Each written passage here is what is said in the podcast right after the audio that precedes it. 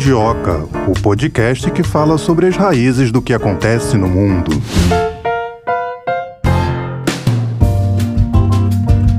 Melina, tudo bem? Tudo bem, Thay. Antes de mais nada, eu gostaria de desejar a você e aos nossos ouvintes um belo episódio. É, estamos começando mais um episódio aqui do Mundioca. Nessa próxima hora, você estará na nossa companhia para debater aqui com a gente, porque você pode debater daí também. Mais um assunto de relevância internacional. Lembrando que se você quiser que o que você está ouvindo e falando aí enquanto acompanha a gente chegue ao nosso conhecimento, você pode comentar lá no nosso Twitter, arroba Mundioca com K, interaja o comentário que você fez sobre o episódio de hoje, que aí nós iremos saber o que você está pensando, o que você está falando aí enquanto nos ouve e ouve também os nossos convidados. Bom, assunto de hoje, hein? Vamos falar sobre a situação do gás na Europa, trazendo essa situação para o nosso factual, porque recentemente tivemos incidentes registrados nos gasodutos Nord Stream 1 e Nord Stream 2. Nesta segunda-feira foi anunciado que a pressão nas linhas danificadas desses gasodutos se estabilizou e não há mais vazamento de gás, foi o que disse a empresa russa de energia Gazprom. Segundo esse comunicado emitido no Telegram, a informação foi a seguinte, abre aspas: A pressão na linha A do gasoduto Nord Stream 2 e ambas ambas as linhas do gasoduto Nord Stream 1 se estabilizaram após as rupturas, os vazamentos de gás pararam.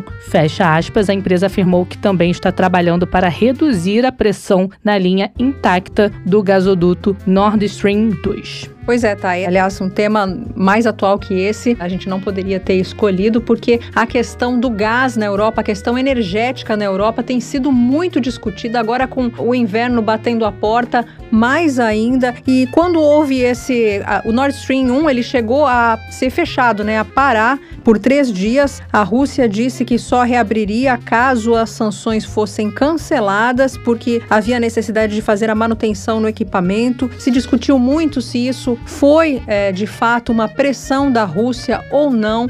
A Rússia, por outro lado, acusa os Estados Unidos de ter feito uma sabotagem ali no equipamento e a gente vai falar com os nossos especialistas sobre todas essas questões que foram levantadas com a interrupção no abastecimento do Nord Stream 1 e 2. É, no último dia 26 de setembro, técnicos perceberam uma rápida queda de pressão do gás na linha A do gasoduto Nord Stream 2 em águas dinamarquesas perto da ilha de Bornholm. Pouco depois, uma queda de pressão similar foi registrada em ambas as linhas do Nord Stream 1. A mídia ocidental não poupou tempo em apontar o dedo para a Rússia como responsável por esse ocorrido, o que seria né, um ataque ao seu próprio patrimônio. Mas, segundo informações de uma revista alemã que foram publicadas no dia seguinte, no dia 27 de setembro, a CIA, que é a agência de inteligência dos Estados Unidos, alertou Berlim sobre um possível ataque a gasodutos no Mar Báltico há algumas semanas de acordo com o veículo que cita, entre aspas, várias pessoas familiarizadas com o assunto, a dica da agência de espionagem dos Estados Unidos foi recebida em Berlim semanas atrás. Oficialmente, no entanto, o governo norte-americano se recusou a comentar o assunto. Depois desse ocorrido, né, o presidente da Rússia, Vladimir Putin, classificou o ataque aos gasodutos como um ato de terrorismo internacional e informou que vai levar o caso ao Conselho de Segurança da ONU, enquanto não há uma resposta concreta em relação a isso. A situação foi aberta uma investigação, a situação está sendo investigada pelas autoridades. Pois é, enquanto rola essa investigação, é, a gente tem que lembrar que muita coisa foi levantada a esse respeito, né? Polônia e Bulgária, que tinham acordos de gás a longo prazo com a Gazprom, que expiram até o fim do ano, se levantou a hipótese da Gazprom estar violando esses acordos. Tem também a questão da insegurança energética na Alemanha, que estava no nível 2 e podia começar a pressionar o fim das sanções. Tem falado muito nisso, né? A Giorgia Meloni, na a Itália já falou que tem a intenção de acabar com as sanções porque elas estariam sacrificando também a economia na Itália. Mas para falar sobre esse assunto, sobre transição energética, o problema, a questão energética na Europa, vamos chamar nosso primeiro convidado de hoje? Agostinho Celso Pascalíquio, professor da Universidade Presbiteriana Mackenzie. Seja bem-vindo ao Mundioca, professor, tudo bem? É um prazer estar com vocês. Muito obrigado pelo convite. Professor, o presidente da Rússia, o Vladimir Putin, classificou o ataque aos gasodutos Nord Stream 1 e Nord Stream 2 como um ato de terrorismo internacional. Esse ato de terrorismo seria interessante para quem? Ato de terrorismo é interessante porque há algum tempo a própria Alemanha acusou a Rússia de usar como arma suas exportações de energia desde que lançou a invasão à Ucrânia aqui nesse começo de ano, em fevereiro. Então o que nós temos, na verdade, é uma palavras agressivas, uma tentativa de reforçar o clima de guerra envolvendo energia. Nós não sabemos, não temos como afirmar se foi ou não foi um terrorismo. O fato é que isso obrigou a Rússia a ter uma posição também de cautela com relação ao fornecimento e suprimento do gás, principalmente para a Alemanha. Professor, é, como o senhor mesmo disse, a gente não tem como saber, ainda não tem dados concretos, né, para saber se teve sabotagem ou não. As investigações também continuam em andamento, mas, na sua opinião, como analista internacional, o senhor acha que isso é possível ter acontecido, um ato de sabotagem? Sim, é possível, nada impede isso, mas o que acontece em termos de preço é uma alta de preço que nesse momento não interessa nem a Alemanha e nem os demais países da Europa. Nesse momento, o gás que é fornecido para a Alemanha não está nem entre os mais caros para a Europa. Ele está elevado, mas, por exemplo, ainda tem os países como Suíça, que está com preço de gás, a própria Irlanda, com preços de gás muito mais elevados do que a Alemanha. Então, um ato de terrorismo desse tipo prejudicaria a formação de preços e prejudicaria a própria Europa. Então, na verdade, qualificar isso como terrorismo, tem a seguinte questão: a quem interessaria esse, esse processo levaria a uma guerra envolvendo atos terroristas, a quem daqueles da agressividade entre os participantes envolvidos nesse momento. E nós já tivemos, acompanhando aí o noticiário internacional, né, o registro de uma alta no preço do gás nos países da Europa. Com esse episódio, essa situação pode se agravar ainda mais? A crise na União Europeia pode piorar? Pode piorar e está dependendo muito da mitigação envolvendo os bancos centrais europeus no caminho da condução da recessão econômica envolvendo os países da Europa. O que, que eu quis dizer com isso? Na medida em que você eleva os juros para controlar a inflação interna, você provoca também uma recessão envolvendo os países da Europa. Essa recessão significa menor atividade econômica, consequentemente, os preços, o consumo de gás, o consumo dos energéticos de maneira geral, diminuiria. E nós estamos às vésperas do inverno, e o inverno também vai demandar gás. Então, reduzir com eficiência, com certa rapidez, o consumo industrial de gás, o consumo para finalidades energéticas uh, do gás faria com que os europeus, pelo menos, tivessem um preço mais acessível ao gás durante o inverno. É uma situação extremamente delicada. Essa recessão, então, é, que está já em curso na Europa, é, permitiria até uma recomposição nos preços dos combustíveis, entre eles o gás, e com isso a gente poderia ter um processo de essa combinação, menor atividade e melhor fornecimento de gás para o ambiente residencial dos europeus. Professor, como o senhor mesmo disse, né, o inverno europeu ele está aí. O senhor acha que isso aí pode pressionar é, a União Europeia a suspender essas sanções? Quem é que vai cansar primeiro? Romper ou parar as sanções não daria nenhuma vantagem nem de um lado nem de outro. Agora, a administração da recessão, sim. Quer dizer, esfriar a economia, fazer com que a atividade econômica se reduza. Os países europeus têm uma proteção ao desempregado totalmente diferente daquela que existem em outros países. O cansaço não prejudicaria diretamente, nesse momento, mercado de trabalho imediato, um espaço, até em consequência da grande atividade que a Europa estava experimentando até o final do ano passado, os europeus têm fôlego para suportar um pouquinho de recessão.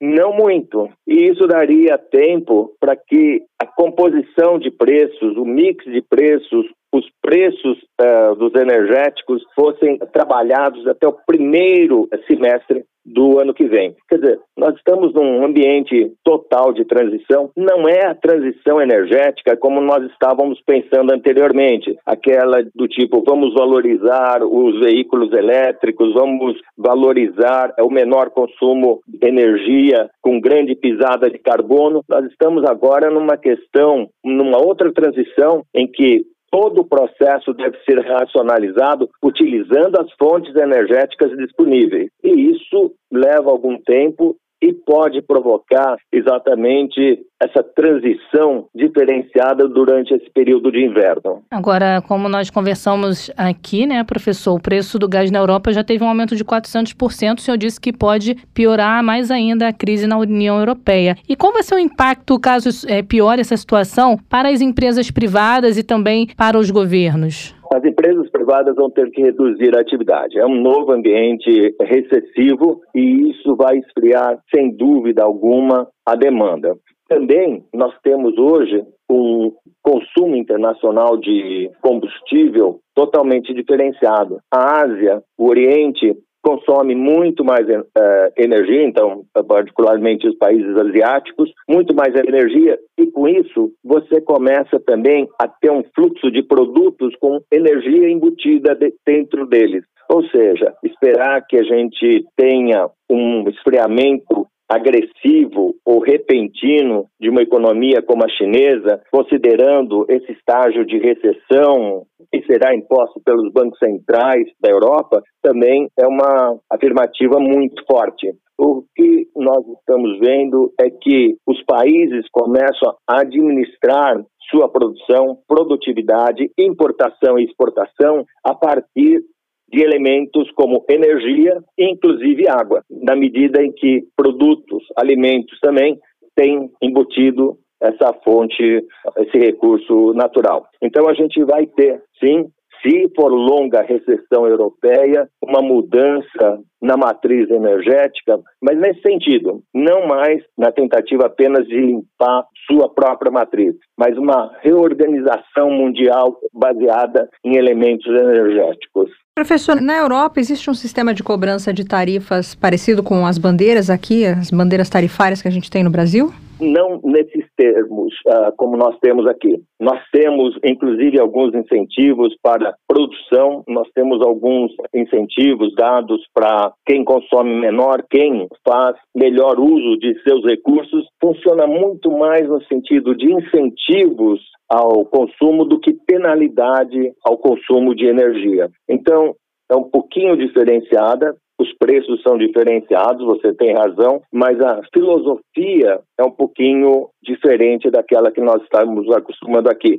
Ou seja, quem consome mais ou durante a época de seca, né? a matriz energética é diferente, é diferenciada lá, depende bem menos de questões hídricas. Consequentemente, a nossa tarifa, a vermelha, amarela, enfim, verde, elas aqui estão associadas à nossa matriz energética, diretamente às condições de fornecimento hídrico, enquanto que na Europa, usando uma matriz térmica muito mais intensa, os benefícios estão associados à produção dessa energia. Agora, ainda existe a possibilidade de a União Europeia forçar a redução do consumo de gás em caso de um grave risco de penúria, como foi discutido no acordo feito entre os países do bloco. É, eu queria que o senhor explicasse para a gente o que caracteriza esse estado de penúria e, na prática, o que a população vai precisar fazer caso isso aconteça. Se pode ter, por exemplo, um horário alternado para o uso de aquecedor? Sim, isso sempre teve, né? Quer dizer, em alguns países, particularmente,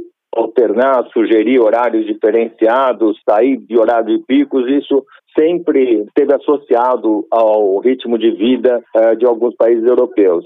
A época de abundância, a época de suprimento farto, realmente acabou. A época de penúria para o povo europeu de maneira geral, né? A época de lucros abundantes, seja aqueles trazidos pela, pela gestão da cadeia de suprimentos via globalização, em que se poderia escolher é, todas as fontes, realmente esse período de globalização acabou. A gente tem assim, utilizando referencial, desde aquele momento em que houve a guerra comercial entre China e Estados Unidos, a gente passou a ter um processo que pode ser qualificado então como desglobalização. O governo tem que saber administrar o tamanho da recessão com o suprimento energético do país. Caso contrário, caso isso não seja conseguido, esse inverno já será um dos invernos em que a temperatura baixa pode provocar mortes. Esse seria uma situação extrema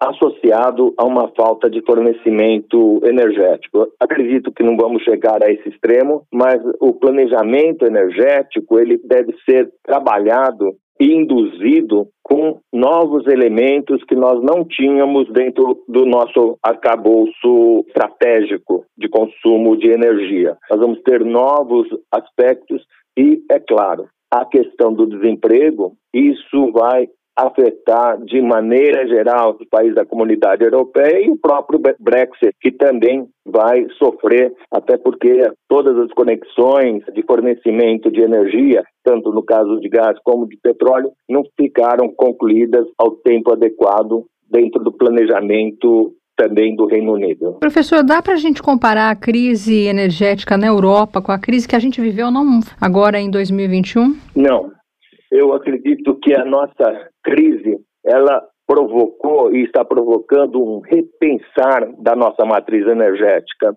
E o que, que, seria esse repensar da nossa matriz energética? Por exemplo, a energia solar e a energia eólica, hoje com uma taxa de participação superior a 12%, tem um potencial extremamente elevado de geração inclusive considerando o crescimento tecnológico, a tecnologia que está sendo incorporada tanto aos painéis solares quanto aos próprios geradores eólicos. Então, a gente pode qualificar o nosso potencial, o uso dos nossos recursos muito maior, com muito mais alternativas do que a questão energética europeia. Uh, nós temos países uh, pequenos, Portugal, Holanda, enfim, que a questão de fornecimento de petróleo ou de gás depende totalmente do insumo importado. Não é a nossa situação. Nós temos uma situação em que nós podemos utilizar os nossos recursos com muito mais intensidade e com muito potencial.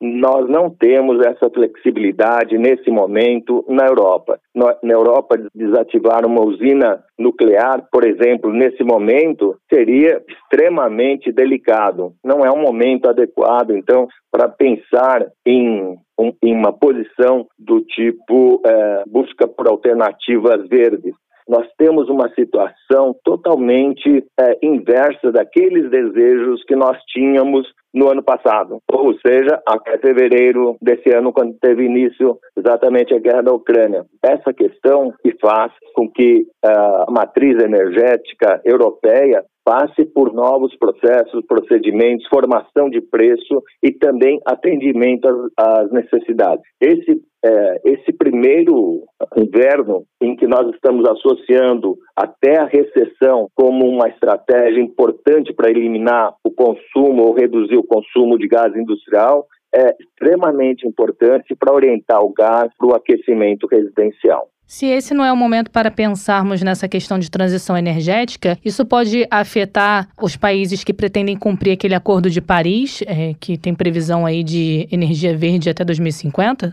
Sim, Inclusive, a tua pergunta é muito interessante. Até agora, nós não tivemos nenhuma estratégia totalmente anunciada em termos coletivos, né, em termos europeus, para a questão ESG envolvendo essa nova matriz é, energética europeia e muito menos a americana também. Nós vamos ter, a partir desse inverno, a partir de janeiro, fevereiro, é, uma série de reuniões em que esse tópico passa a ser extremamente relevante. Assim, aquelas questões de metas, por exemplo, até 1900, passadas no ano passado e que envolve horizontes, por exemplo, até 2030, 2035, 2032, 2050, Uh, estão totalmente comprometidas, a tal ponto de que previsões de longo prazo estão sendo feitas a partir de 2050, mas as previsões de curtíssimo prazo, até 2026 ou 2030, elas estão totalmente em análise, um pouco desajustadas aí das questões energéticas dadas por esse ano. Mas nesse primeiro momento, essas previsões a longo prazo ainda não estão sendo reavaliadas? Não, ainda não. Olha só, nós temos duas questões interessantes uh, associadas a isso. É mais fácil fazer uma projeção para 2050, 2040, 2035 do que um, uma projeção para 2025, 2026, 2028 ou mesmo 2030. Esse cenário de curto prazo, de médio de curto prazo energético e as soluções energéticas passam por alternativas sofisticadas. Por exemplo, quando nós pensamos numa célula combustível em que nós podemos utilizar hidrogênio verde. A liberação de tecnologia desse tipo requer homologação, requer padronização para que se torne efetivamente um elemento de fornecedor de energia, de integração energética matriz. É diferente de uma alternativa energética, ou seja, olha, eu posso produzir isso para movimentar um carro, movimentar eventualmente uma indústria em que o custo passa a ser absorvido diretamente pelo, uh, pela empresa ou pelo consumidor uh, daquela, daquela alternativa de energia. Entretanto, essa alternativa matriz energética, o fornecimento de energia, solicitar homologações, padronização, aprovações, requer muito mais, um esforço muito maior, e caso não seja feito esse esforço, ele representa um custo muito grande para a sociedade. E reparem que isso está sendo analisado, está sendo observado nesse momento, mas ainda nós não temos nem homologação e nem aprovação dessas alternativas energéticas. Então a diferença entre, olha, ser uma fonte de energia e representar de fato uma alternativa energética para uma comunidade, para um país, é uma diferença muito grande. Professor, a gente pode classificar essa como a pior crise energética que a União Europeia já vivenciou e, e eu queria também que o senhor, a partir disso, relembrasse algumas situações passadas que possam se assemelhar a esse cenário atual. Sim, é uma crise única, considerando os elementos. Nós tivemos uma crise no começo desse século em que, claro, forçou o desenvolvimento de alternativas energéticas interessantes. O desenvolvimento dos geradores eólicos, as fazendas solares também, quer dizer, tanto as fazendas geradoras de energia eólica quanto as fazendas solares, esses são consequências já de uma crise que estava se avizinhando no começo desse século. Né? Então, o que nós temos é, eu diria, um atraso na programação da transição energética e que colheu os países europeus de forma imprevista, de forma abrupta. Fatos, elementos que nós uh, temos hoje nós não tínhamos no passado. O fornecimento sujeito a envolvendo uma guerra na questão da Rússia, são elementos novos dentro da nossa avaliação. E hoje, a questão de consumir produtos com mais ou menos energia, isso é, uma, é, é também um fator novo. Mas o desenvolvimento energético dentro de alternativas viáveis, como a eólica e a solar, são resultados da primeira crise energética que nós tivemos, então, aqui nesse nosso século XXI. Agora, professor, voltando a falar sobre o incidente lá nos gasodutos Nord Stream 1 e Nord Stream 2, esse incidente ele pode trazer implicações para a geopolítica global? Já falamos aqui da situação econômica, né? Mas em, ao que diz respeito à geopolítica global, também pode afetar? Sim, pode. Na realidade, é, nós temos uma combinação interessante nesse momento. Nós temos uma combinação em que a economia mundial ela está marcada por uma elevação de juros generalizado, tanto em países ricos como pobres, né, e todas elas focadas em controlar a inflação, e a alternativa energética passa exatamente por uma pressão adicional sobre a inflação, sobre a cadeia de produção, sobre a cadeia de suprimento de diversas empresas ou de diversos setores. Consequentemente, nós temos um processo totalmente novo, até de inflação, um processo inflacionário diferente. Não deixa de ser um processo com inflação de demanda, quer dizer, tem que controlar realmente a, a demanda, e isso vai trazer ainda nesse momento, uma, uma expectativa econômica diferente. Será que nós vamos entrar num processo não somente de baixo eh, crescimento, mas de palavras como estagnação, estagflação, é, o que passa a ser juros neutro, nós vamos estar numa época de transição extremamente difícil e que não se toma somente a uma sociedade europeia, não. Nós vamos estar passando uh, por expectativas de controle de inflação, crises energéticas que podem perdurar durante todo o período, todo o ano uh, de 2023. Professor, quais seriam as alternativas da Europa sem o gás russo? Aquele gás ali da Noruega, ele daria conta? Ainda é insuficiente, é, mas sem dúvida as alternativas estão dentro dos próprios países árabes, os Estados Unidos também, e as alternativas de importação de produtos energéticos intensivos, quer dizer, produtos com grande quantidade de energia embutida para atender às necessidades europeias. Para encerrar, professor, vamos encerrar do jeito como começamos, né? Falando sobre esse episódio recente lá nos gasodutos. Uma revista alemã informou que a CIA alertou Berlim sobre um possível ataque a gasodutos no Mar Báltico. A Alemanha repassou isso para a Rússia? Esse incidente poderia ter sido evitado? Ah, sim. Eu acredito que sim. Inclusive, é, normalmente nós sabemos que existe uma manutenção, uma vigília adicional sobre essas fontes energéticas, principalmente em período de guerra ou de crise. Né? Não foi diferente, por exemplo, com a questão das usinas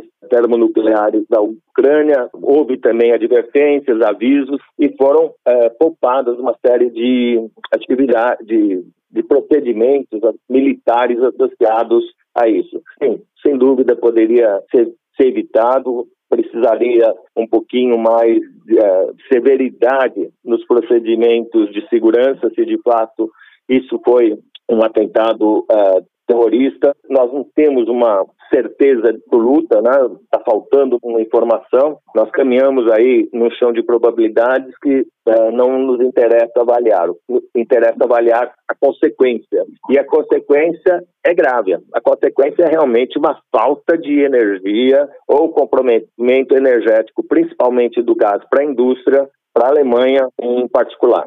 Tá certo, nós conversamos com Agostinho Celso Pascalíquio, professor da Universidade Presbiteriana Mackenzie. Professor, muito obrigada por esse bate-papo. Fica o convite para o senhor participar aqui do Mundioca numa próxima oportunidade. O prazer foi todo meu, eu fico à disposição. Muito obrigado, o bate-papo foi muito gostoso mesmo. Muito obrigado. Um abraço, professor. Outro abraço grande. Até logo. É, essa questão desse incidente aí nos gasodutos sendo investigado pela Procuradoria-Geral da Rússia e a Gazprom, como nós falamos aqui no início do episódio, na segunda-feira informou, emitiu um comunicado aí informando que a situação foi estabilizada, mas disse ainda que se for tomada a decisão de reiniciar as entregas através do gasoduto Nord Stream 2, a empresa vai bombear o gás natural de volta ao gasoduto após todas as inspeções necessárias sobre a integridade da linha. Eu falei um pouquinho no início da nossa conversa sobre a questão na União Europeia, na Itália. Muitos países estão tomando algumas medidas para economizar energia. Na Itália, trabalhadores de uma fábrica de cerâmica tiveram o horário de trabalho mudado para madrugada porque a energia nesse horário é mais barata. Já pensou se mudam o nosso horário para madrugada, Thay? É, eu já trabalhei de madrugada. É ruim, é, né? É ruim e bom ao mesmo tempo. É, eu não sei se eu me acostumaria. Eu também já cheguei a trabalhar em horários alternativos, entrar às quatro horas da manhã, mas aí o, o corpo sofre um pouquinho, sofre, né? Sofre, porque é. nós não somos programados para isso, A rotina né? do sono é alterada. É, tem hormônios que são é, secretados, né, na madrugada, enfim. Mas é, eu acho que assim a hora extra tá mais barata do que a energia na Itália, né? Essa questão. É, e ainda falando sobre alternativas para contornar essa escassez energética, a União Europeia chegou a lançar algumas medidas e buscar orçamentos para atender empresas e famílias que estão é, sendo afetadas com essa crise. No último dia 14 de setembro, a Comissão Europeia delineou um orçamento para levantar mais de 140 bilhões de euros, o equivalente a 722 bilhões de reais, para lidar com a crise de energia que aumentou a perspectiva de racionamento de combustível no inverno, insolvências corporativas e recessão econômica. Segundo a presidente do executivo da União Europeia, Ursula von der Leyen, o plano deve arrecadar esse orçamento para apoiar famílias e empresas de todos os 27 Estados-membros do bloco.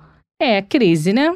Tentando encontrar medidas para poder amenizar essa situação da crise energética. Já vivemos algumas crises aqui no Brasil, mas acredito que nada semelhante ao que vive a Europa, né? Porque as razões foram é, diferentes, né? Aqui nós tivemos que encontrar outras alternativas. Você se lembra, né, da crise hídrica? Lembro. Conta de luz subiu, foi lá para o alto e percebemos a diferença quando voltou para a bandeira verde, né?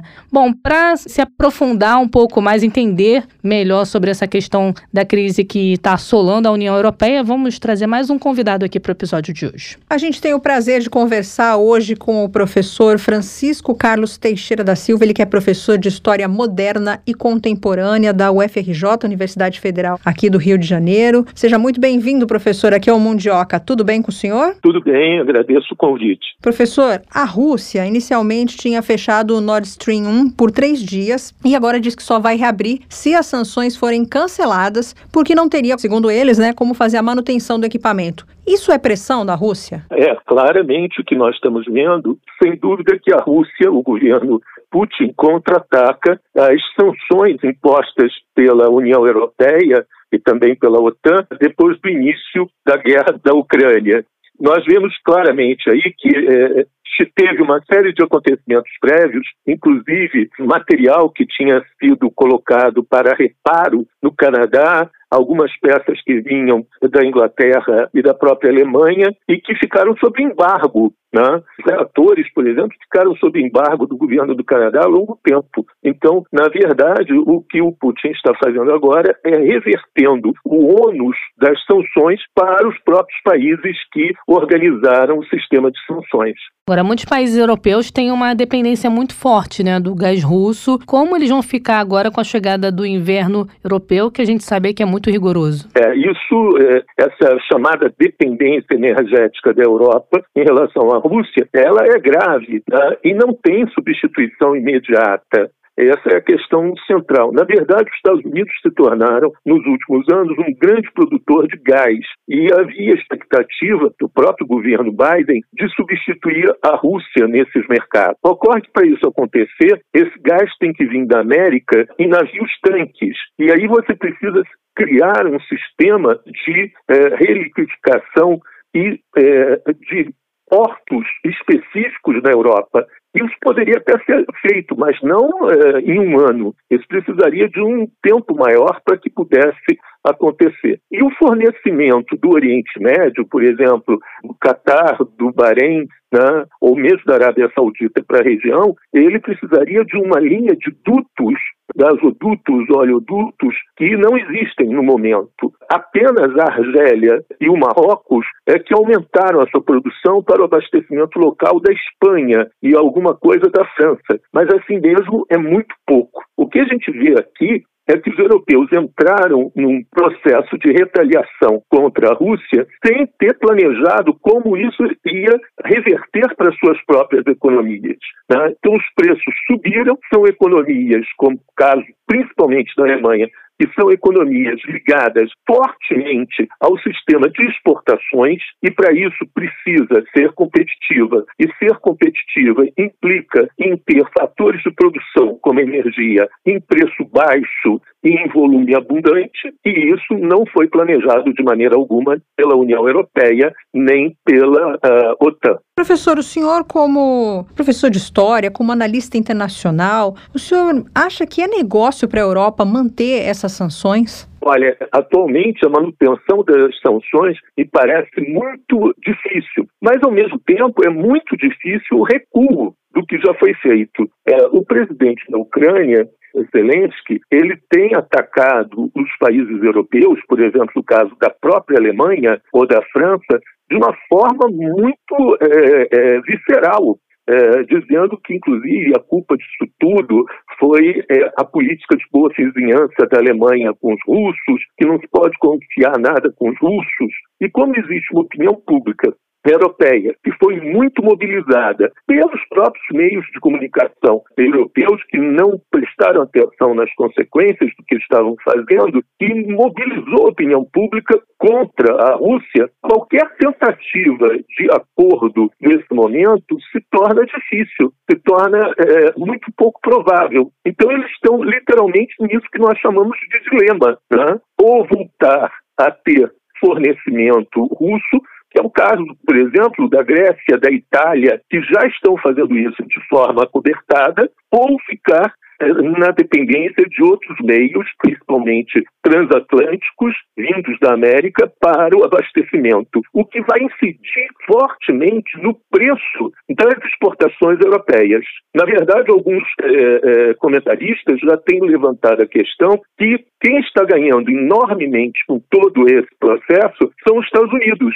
não só porque agora eles estão dando vazão uh, ao petróleo e principalmente ao gás, estava sem comprador, né? uh, e também porque agora eles estariam numa situação melhor de disputar exportações com a Europa por causa do aumento dos preços das mercadorias europeias. Agora, a Alemanha tem substituído o gás pelo carvão, que é muito mais poluente. Dá para dizer que até o meio ambiente está pagando o pato por causa disso? É, esse retorno ao carvão, é, ele é complicado, extremamente complicado. Notemos que o governo alemão é uma coalizão de social-democratas com verdes. A chanceler, ministra de Relações Exteriores, né? essa palavra chanceler é complicado na Alemanha, que é o título do primeiro-ministro ministro, tá? mas a ministra de Relações Exteriores da Alemanha é do Partido Verde. E a gente está vendo agora o Partido Verde retornando a uma matriz suja, extremamente poluente, que é o carvão, né? tudo que eles sempre disseram que não, e uma outra questão extremamente questionável também, o Partido Verde, que sempre defendeu a política pacifista, o medo à guerra, né, a evitar os conflitos, tem sido agora um partido que tem apoiado o envio maciço de armas para a Ucrânia.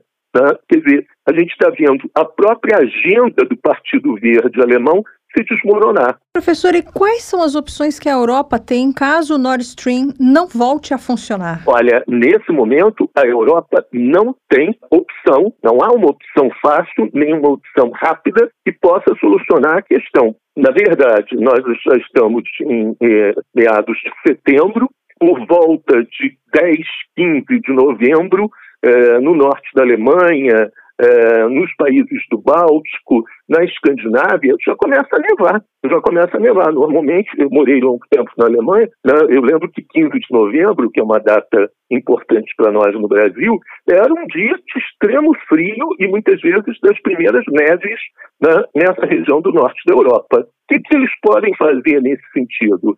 Quer dizer, é, na verdade, a única coisa que poderia ser feita seria religar os dutos, o Nord Stream 1 e o 2 que está pronto, que foi paralisado e está absolutamente pronto e com uma grande capacidade é, de abastecimento. Mas é, eles teriam que lidar é, para fazer isso com a posição da OTAN, que é altamente belicosa em relação à Rússia, né? e com a opinião pública que recebeu uma série de informações esse tempo todo é, de um verdadeiro massacre que estaria acontecendo na Ucrânia. O que não é fato, o que a gente tem visto que não é fato e que não há bombardeios a grandes cidades, não há bombardeio a, a centros demográficos importantes, tanto que a Ucrânia continua funcionando, o parlamento na capital está funcionando, né? então essas notícias de bombardeios contra as cidades não se concretizam. Agora, como ficam a Polônia e a Bulgária, que têm acordos de gás de longo prazo com a Gazprom, que expiram no final do ano? A Gazprom estaria violando esses acordos? Olha, não me parece.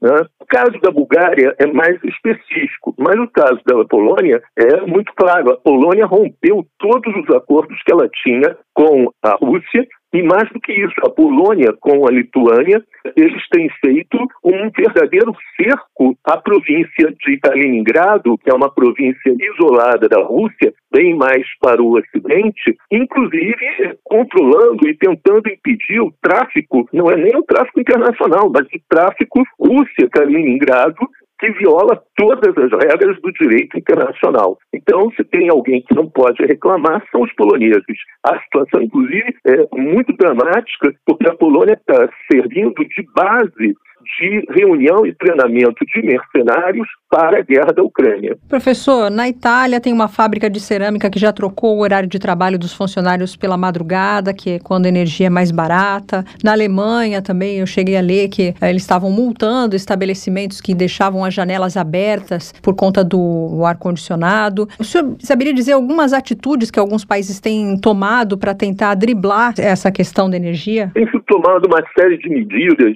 racionamento de energia durante o dia, é, desligar água quente durante o dia, é, manter ar-condicionado, e daqui a pouco vai ser o Heizung, né, o aquecimento em horas fixas e com menos tempo do que antigamente, é, trazer atividades para o exterior para aproveitar a luz solar, etc. Mas tudo isso é paliativo. Isso não é uma solução principalmente para indústrias que são altamente consumidoras de energia como as fábricas de automóvel, a siderurgia, né, as fábricas de eletroeletrônicos da Alemanha ou o setor industrial da Toscana italiana. Isso não é uma solução. Isso são paliativos. Isso é colocar band-aid numa hemorragia. O preço do gás subiu 114% em relação ao ano passado na Europa e a eletricidade teve uma alta de 67%. O senhor acha que a Europa está disposta a pagar esse preço para manter essa solidariedade, digamos assim, né, pela Ucrânia? Ela não consegue pagar. Na verdade, ela não consegue pagar. Porque se ela transferir isso para a população, e eu penso principalmente Bélgica, Holanda Dinamarca, Escandinávia, Alemanha, Itália, não tem como ser pago. A população não vai aceitar isso. O, o próprio primeiro-ministro da Alemanha, Olaf eh, ele falou que teme, inclusive, rebeliões populares contra os preços altos que estão sendo cobrados da população civil para tentar manter as fábricas funcionando de forma competitiva. Esse sistema não é sustentável. Agora, por outro lado, se eles tentaram com isso derrubar a Rússia, o que nós vimos foi uma transferência, que é um movimento histórico. Toda vez que a Rússia tem grandes dificuldades na Europa, no Ocidente, ela se volta para o Oriente, ela se volta para o extremo Oriente. Né? E ela fez isso, os acordos de comércio com a China, com a Índia, com o Paquistão, que são grandes países, agora com a Indonésia, estão substituindo plenamente, de forma muito razoável, esse boicote imposto pela uh, Europa. Eu volto a, a insistir nisso. Quem está lucrando com esse processo são os Estados Unidos, que querem entrar no mercado como substitutos da Rússia e querem também diminuir essa vantagem competitiva que países como a Alemanha tinham até então em relação a mercados terceiros em produtos industrializados e eletroeletrônicos. Então, assim, trocando em miúdos, pelo que o senhor falou até agora, não vai ter jeito, a União Europeia vai ter que negociar com a Rússia? Ou ela tem que negociar com a Rússia, ou ela vai claramente entrar numa espiral de desemprego e inflação. Não tem outra uh, forma de fazer isso. Que já está, né, né professor? Já está, nesse momento já está e tem que decidir né, se essa política externa da Europa vai continuar capturada pelo Zelensky, que faz com que, eh, em vez dele procurar, eh, acima de tudo, em primeiro lugar, estabelecer um armistício para depois eh, começar a negociar, ele se lança, como agora tem sido afirmado,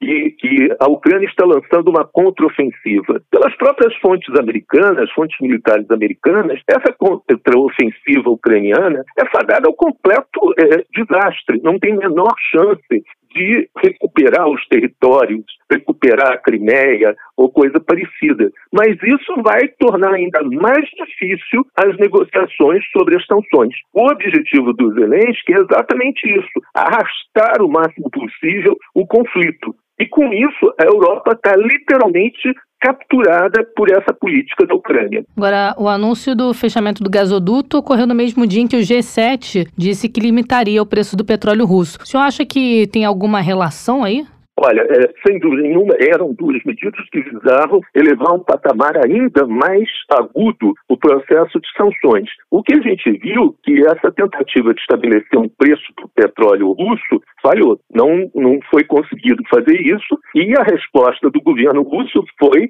realmente tornar mais aguda a dependência e fechar os fornecimentos que tinham.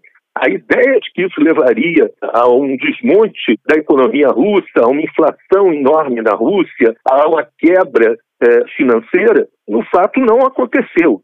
Eh, desde 2014, por sinal, que vinham se impondo sanções econômicas à Rússia, né, principalmente mercadorias, alimentos, eh, mercadorias de consumo imediato que eram levadas para a Rússia, a Rússia conseguiu colocar em em funcionamento uma economia substituta que agora representa uma tragédia para países como a Itália ou mesmo a Bulgária, que eram fornecedores de gêneros alimentícios para a Rússia. Então, cada vez que eles tentam elevar esse patamar de sanções, um setor cada vez maior da economia europeia entra em crise. Se calcula que tem mais de um milhão e meio de desempregados na Itália e cerca de um milhão de desempregados na Alemanha, derivados da suspensão das exportações para a Rússia. Professor, e o gás da Noruega, hein? O gás da Noruega, na verdade, os depósitos eh, da Noruega eram menores e foram utilizados muito rapidamente nesse sentido.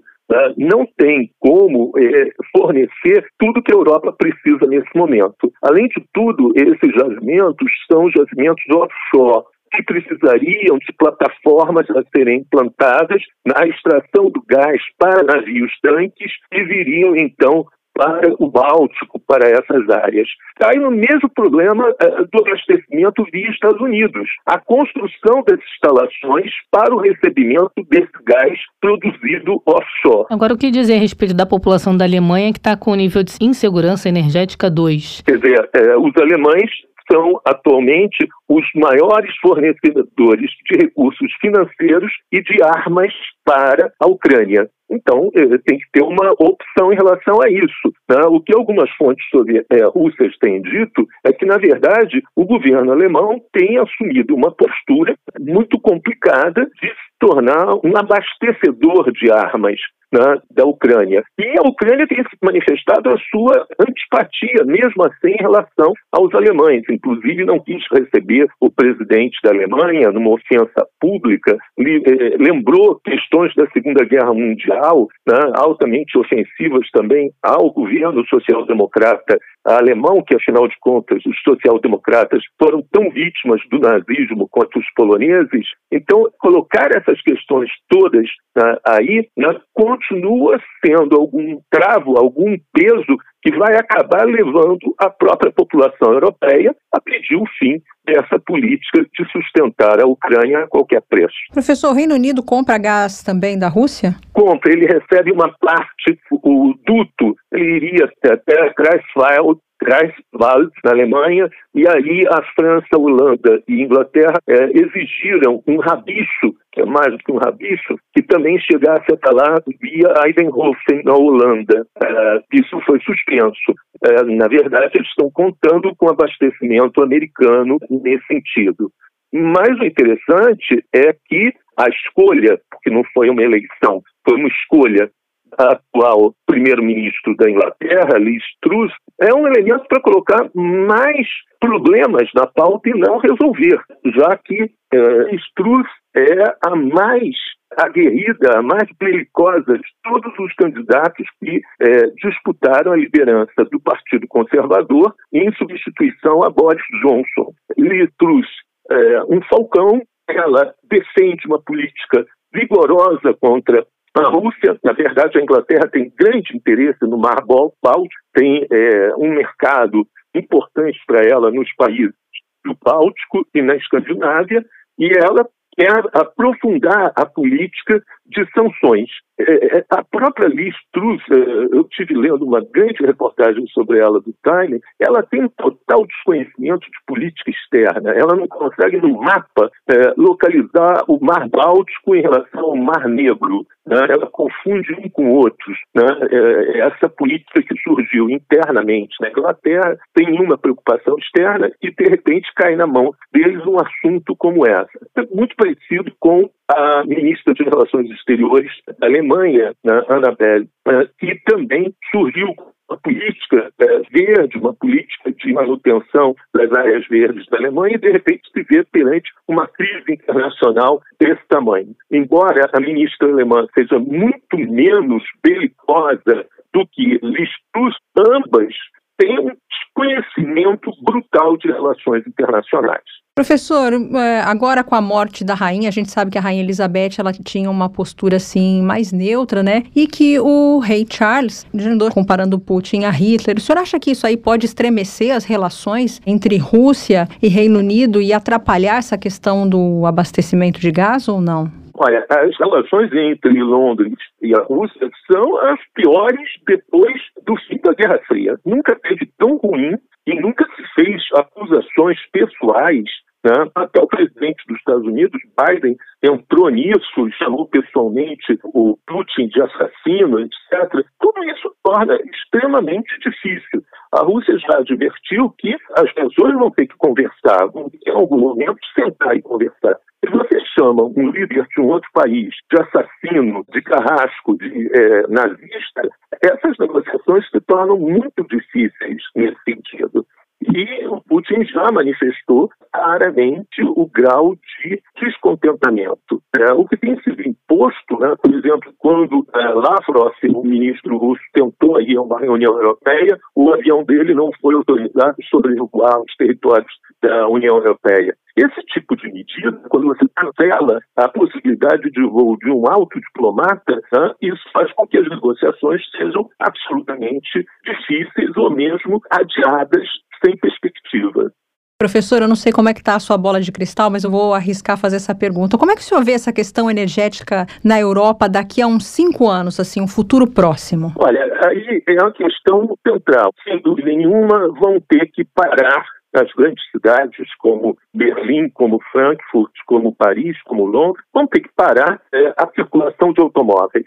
Para eles, hoje, a circulação de automóveis já é um ônus imenso. Daqui a mais três, quatro anos, isso se tornará insuportável. Né? Eles vão ter que concorrer com a China na compra de energia no mercado internacional. É possível que o Brasil volte a esse é, mercado também como um grande comprador, é, a partir do momento que a gente imagine uma retomada da economia brasileira crescendo a 3,5%, que está 4% é, por cento ao ano. A Índia é, continua um crescimento acelerado, ou seja, é, vai ser muito difícil considerar que teremos é, combustível a preço barato nesse momento. Só quem está tendo essa ideia de um combustível barato nos próximos anos é o governo dos Estados Unidos, onde essa produção é massiva, está sendo financiada pelo sistema bancário americano e tinha um risco de quebra. Então, a retirada da Rússia de um grande mercado como a Europa foi um grande negócio para os Estados Unidos, únicos que estão ganhando nesse momento. Professor, minha última pergunta: o senhor deve se lembrar daquele racionamento que a gente viveu aqui no Brasil em 2001. O senhor acha que a Europa pode viver alguma coisa parecida? Olha, a Europa já está na anteporta de um racionamento. Quer dizer, o que tem se pedido para não sair de carro, por exemplo, em Berlim, foi colocado um ticket praticamente de graça para usar metrô e ônibus.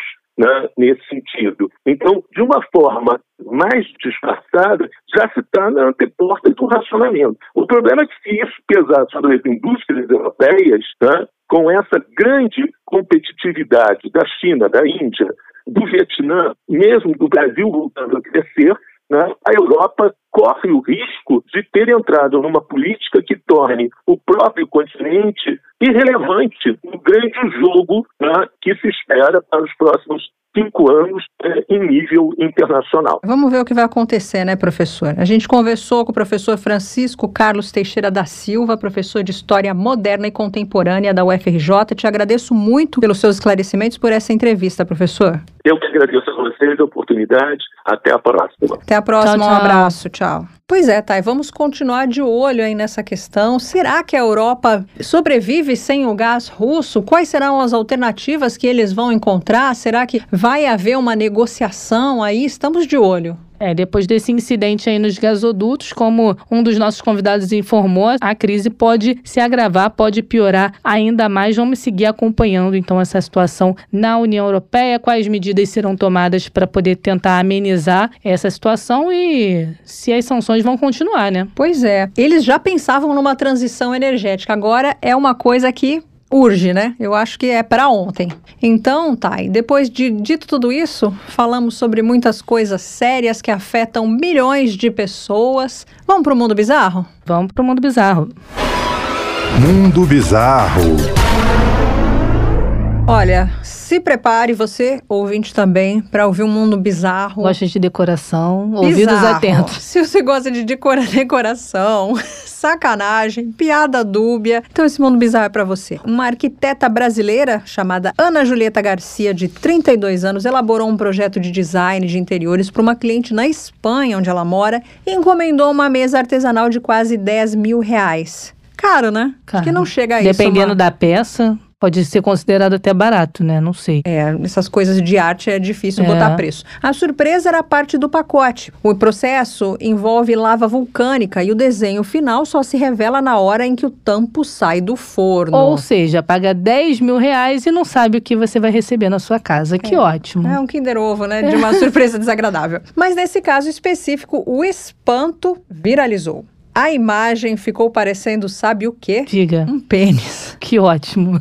Ela explicou a um jornalista que o resultado de pigmentação do produto é imprevisível. Imagina, no meio da sala, recebendo a visita, aí chega criança. Olha, em inglês tem um, tem um ditado que fala assim: Beauty is in the eye of the beholder. Quer dizer, a beleza está nos olhos de quem vê. Acho que a sacanagem pode estar também, né? É. Às vezes eu enxergo uma coisa, você enxerga outra, e de acordo com o que cada um pensa. Mas olha o que ela disse: aglomeraram todos os pigmentos escuros no meio. Normalmente eles ficam separados. Geralmente a imagem final fica como se fossem várias dimensões. Só que o meu pedido ficou muito interessante, eu diria. Não sei se a pessoa achou também, né? Isso aí é a arquiteta é, falando. cliente, né? A repercussão das imagens na internet surpreendeu a Ana Julieta. Com bom humor, ela brinca que a maior referência ao seu nome a partir de agora será um pinto azul. Ah, ela gostou. E não os seus trabalhos profissionais. Mas a gente quer saber da cliente, né? Pois é, vamos, Imagina. vamos ver se diz aqui. Eu também tô morta de curiosidade. Abre aspas. Socorro, a bicha trabalha a vida inteira e agora a referência a um pinto azul enorme? Quando procurarem Ana Julieta no Google, só vai aparecer um pinto azul, nada de arquiteto ou DJ? Vou te contar, viu? Isso aí foi o que um dos Ela comentários é- da internet. Ao fazer a entrega, a empresa que fabrica a mesa já avisou que a peça poderia ser produzida novamente. É uma alternativa. Eu preferia. Ah, Menos mal. Eu preferia. Se Menos azar, Então primeiro não, não gastou em vão esses 10 eu não reais. gastaria jamais uma coisa, eu quero a coisa planejadinha ali. Ai, isso aqui é a É surpresa. surpresa, não. Não, não, de jeito nenhum. Então, olha só o que a arquiteta disse. Que a marca enviou o produto, avisou que não tinha ficado como esperou, só que a mesa tem um tempo longo de produção. Então, ela deixou com o cliente aquela mesa que saiu com o pênis azul, né? E o tampo novo já está em produção. Quando ela entregou a cliente, ela disse: se quiser ficar, tudo bem. Se não quiser, eu vou entender. A gente não sabe o que, que a ela cliente não disse, disse. ela não revelou. Revela- não ter revelado, eu acho que não gostou. Ah, eu... Porque se tivesse levado na esportiva, eu acho que ia viralizar o comentário da cliente também. Com certeza. Eu acho que deve ter ficado uma coisa assim muito na cara que parecia um pênis pra azar dela, né? É. Pra azar dela. E aí foi uma. Se fosse, lembra daquele mundo bizarro que a gente contou a história da senhora que foi enterrada? Se fosse pra ela, ela ia ficar feliz. Pô, ela ia dar pulos de alegria, aquela senhora muito bem humorada. Aliás, eu acho que ela vai inspirar muita gente. Porque- Será? Não sei, velório é uma coisa tão chata, tão triste, né? É. E trazer um pouco de alegria Um é pouco de alegria. bacana aquela senhora mexicana. Mas esse foi o mundo bizarro de hoje.